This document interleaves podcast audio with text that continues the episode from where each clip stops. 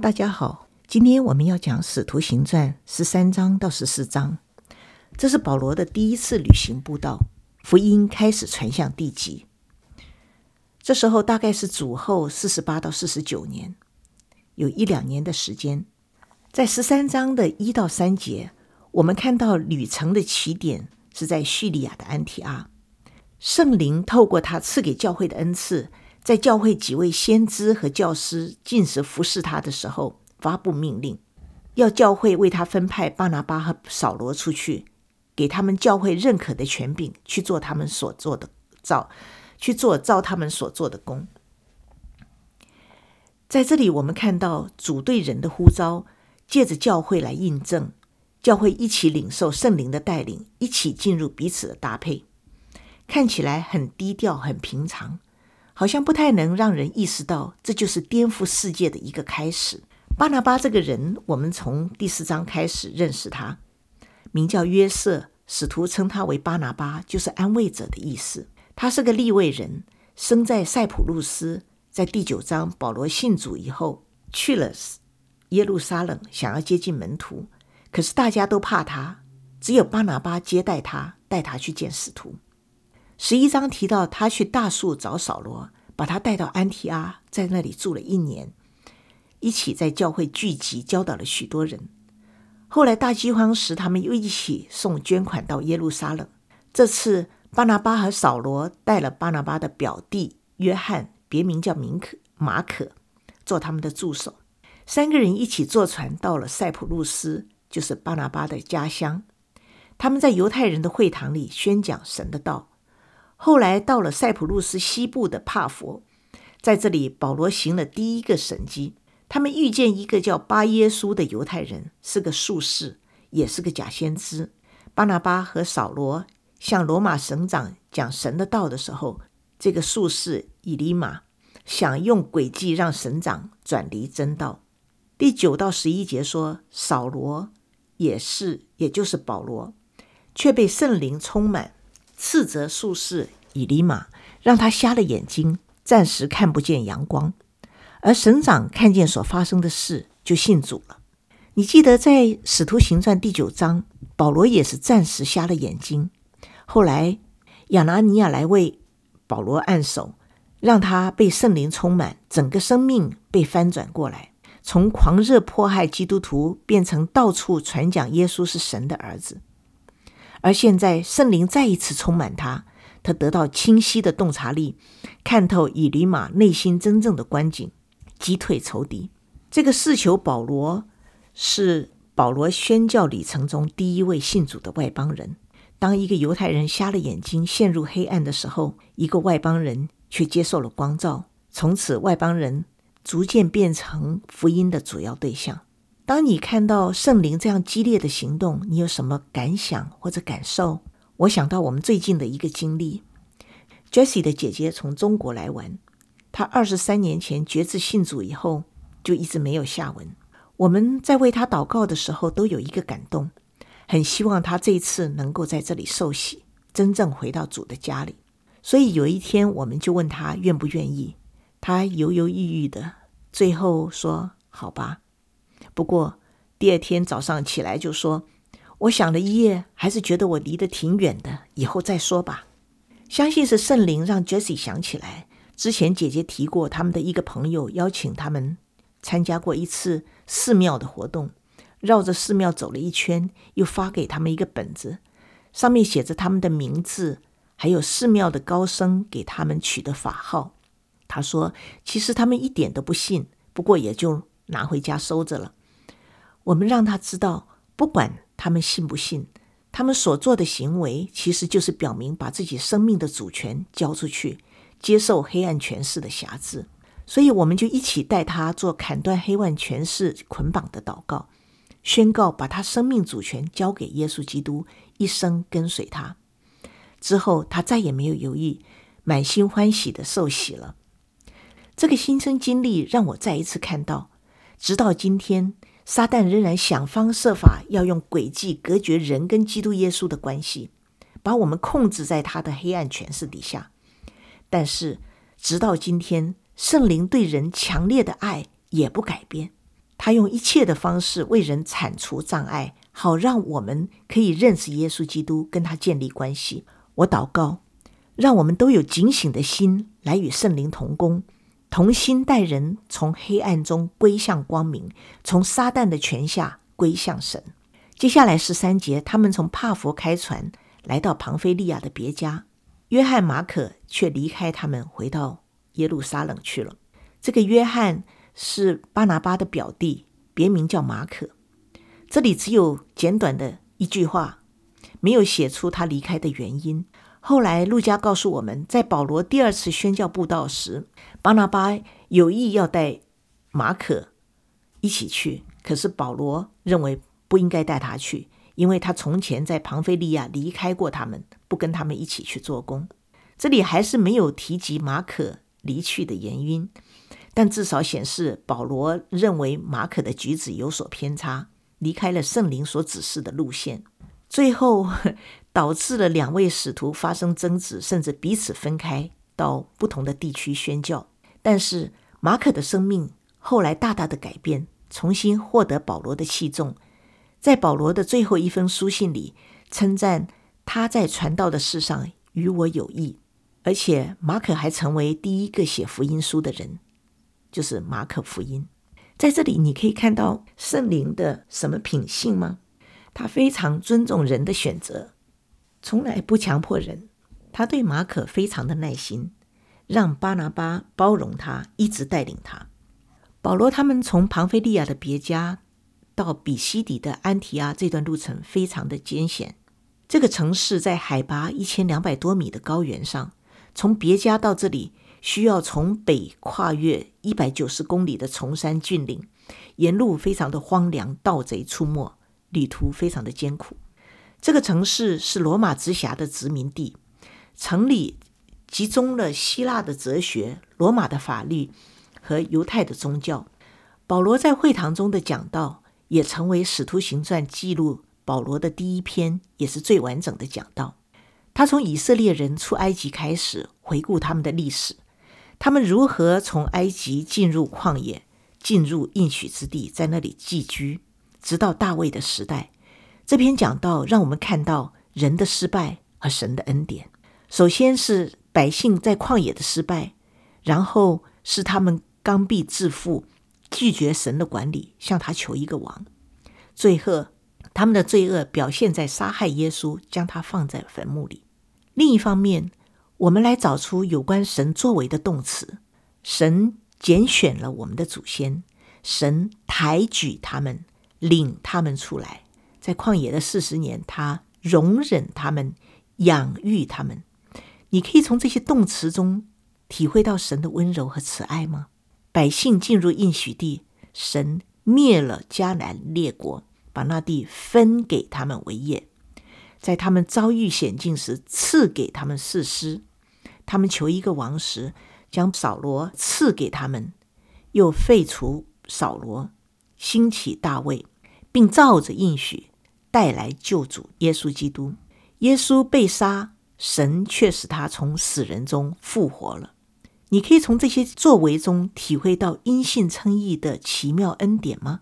人类不断失败，神却仍然要借着这位人子赐福给人。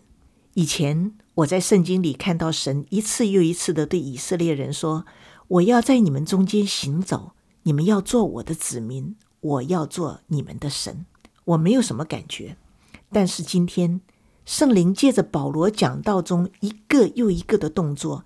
让我看到一幅又一幅鲜明生动的三维画面，展示出神这个应许的宝贵。在人一连串的失败中，神不断地用恩典，坚持不懈地管理、保护、引领他的子民。今天我们因信耶稣基督，也被神拣选成为他的子民。他抬举我们，他带我们出黑暗入光明，容忍我们，养育我们。所以这个讲道也是对我们每一个人说的。当我们一直靠自己，一直失败的时候，神也是这样子用恩典保护、引导我们，要领我们悔改。在传福音的时候，有时看到人不愿意来跟从神，靠自己做出一个又一个的决定，而自食其果，我就会生气无奈。但今天我再一次体会神的恩典，看见我的自以为比人好的骄傲，要用恩典领我们一起悔改。这样的感受让我对圣灵充满感恩，感谢他让我们认识真理，认识神。那么，安提阿人在会堂听到保罗的第一篇信息，造成了什么结果？让我们仔细观察从四十五到五十一节描述的冲突。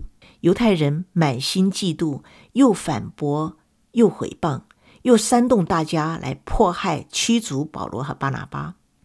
而外族人听见了就欢喜，赞美神的道，就信了。这些对比显示，保罗传讲神的道的结果，就是在人的中间起了很大的冲突和分裂。一篇信息为什么会掀起这么大的风波？因为这个信息触到了人生命中最深的东西。当他讲到神，讲到永生，讲到罪和赦罪的可能，他是在对付人永远需要面对的事情。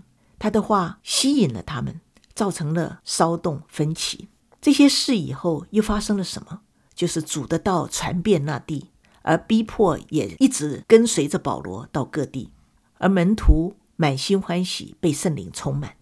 从十四章一开始，使徒保罗从比西底的安提阿被赶出来以后，就往东走了五十英里，到了以哥念，在那里也有一个会堂，他们所讲的道也让很多人都信了。但犹太人也给他们带来很多的阻力，极力的煽动外族人来反对他们。第三节说，两个人却仍然住了很久。他们多停留的理由不是因为工作成功，而是因为工作受阻。在一切新的难处下，他们持续的坚忍下去，靠着主放胆讲论。主也借着他们的手行神迹奇事，证实他恩惠的道。在这个城里也造成了大分裂，有的服从犹太人，也有的服从使徒。有人预谋要害他们，他们就离开以哥念，逃往路斯德。路斯德是一个敬拜假神的城市，在那里可能没有会堂，但圣灵却使用另一种方法把福音带给他们，医治一个两脚无力、生来瘸腿的人。保罗讲道的时候，注视着他，见他有信心可以治好，就大声叫他起来，两脚站直。那人跳起来，而且行走。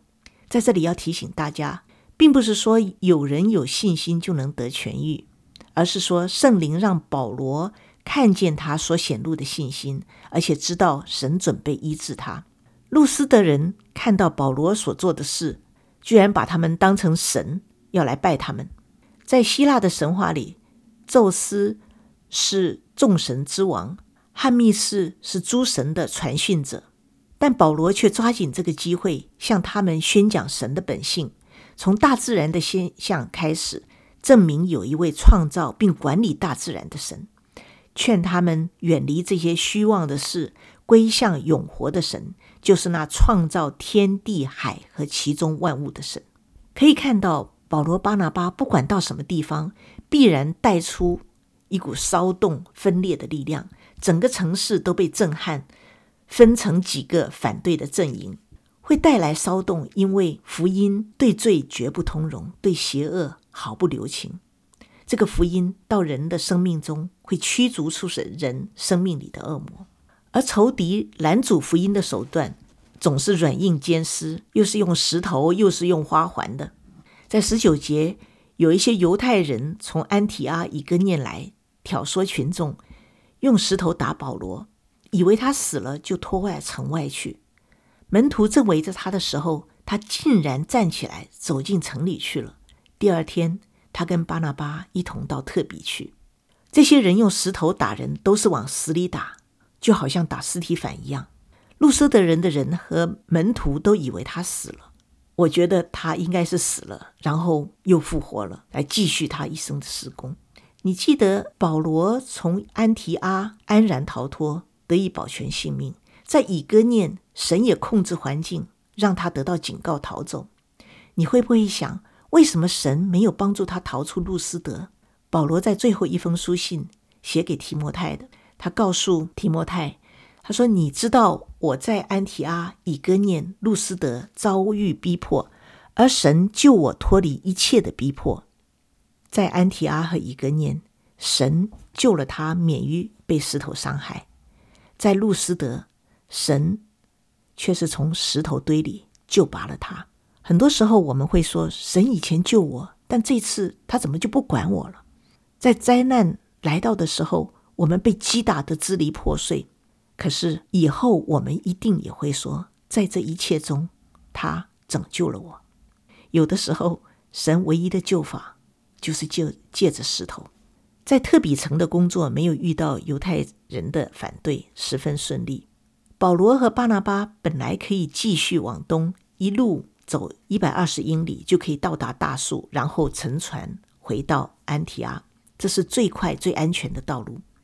但是他们却原路返回，走两倍半的路程，回访了曾经遭逼迫的路斯德、以哥念和安提阿。使徒坚固门徒的心，劝他们恒守所信的道。又说：“我们进入神的国，必须经历许多的苦难。”然后他们又在教会为他们指派长老，又在禁食祷告以后，把他们交托给所信的神。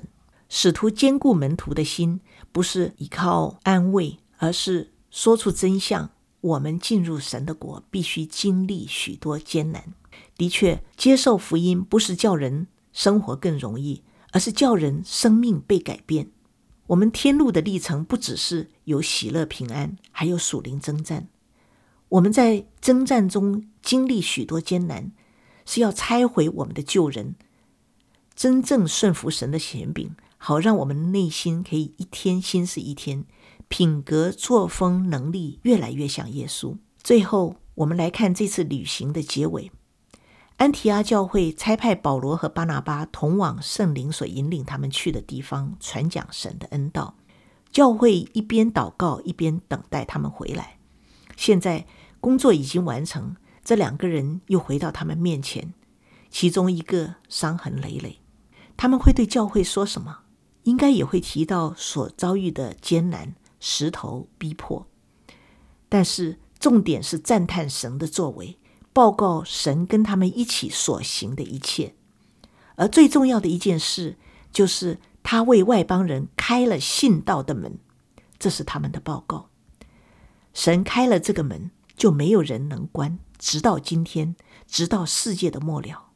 而我们因此得福，就像当初圣灵差派保罗、巴拿巴出去传福音，他也差派我们在家庭、职场、邻舍中间传福音。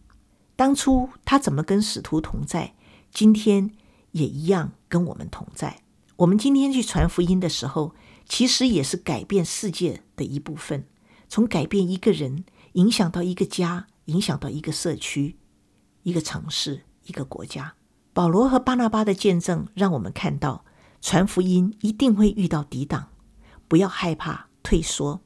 耶稣来就是来颠覆人的生命，颠覆世界的。我们跟随他，就得着因信称义的恩典，得着永生。而我们全新的生命，也成为耶稣生命在这个世界上的延续。我们来祷告，亲爱的天父，本来作为一个外邦人，跟你的盟约、跟你的恩典都没有关系。谢谢你借着保罗、巴拿巴的劳苦，让我们也能够成为你的儿女，一起得到这个福音的好处。谢谢你乐意赐下权柄和能力给我们，可以跟你同工。我们渴望更多经历你的工作。求主继续帮助我们，帮助你的教会能够面对属灵征战，不断的得胜，好让我们可以和圣灵一起持续的对人做见证。奉主耶稣基督的圣名，阿门。